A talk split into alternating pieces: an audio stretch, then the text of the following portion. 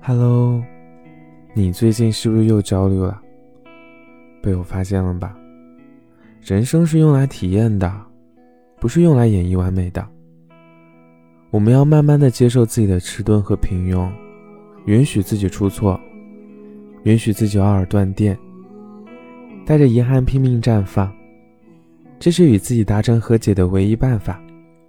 放平心态嘛，接受一切可能发生的事情。控制好自己的情绪，做一个情绪稳定的人啊。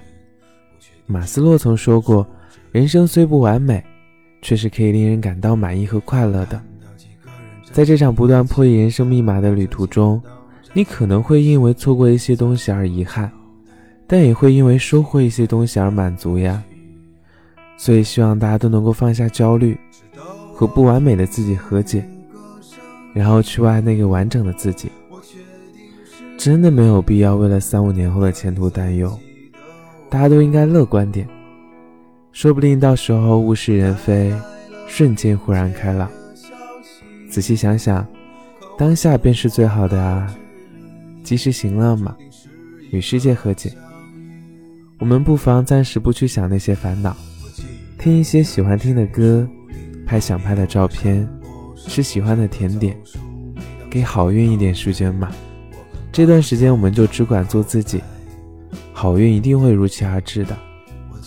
我们把时间分给睡眠，分给书籍，分给运动，分给花鸟树木和山川湖海，分给你对这个世界的热爱，而不是将自己浪费在无聊的人和事上。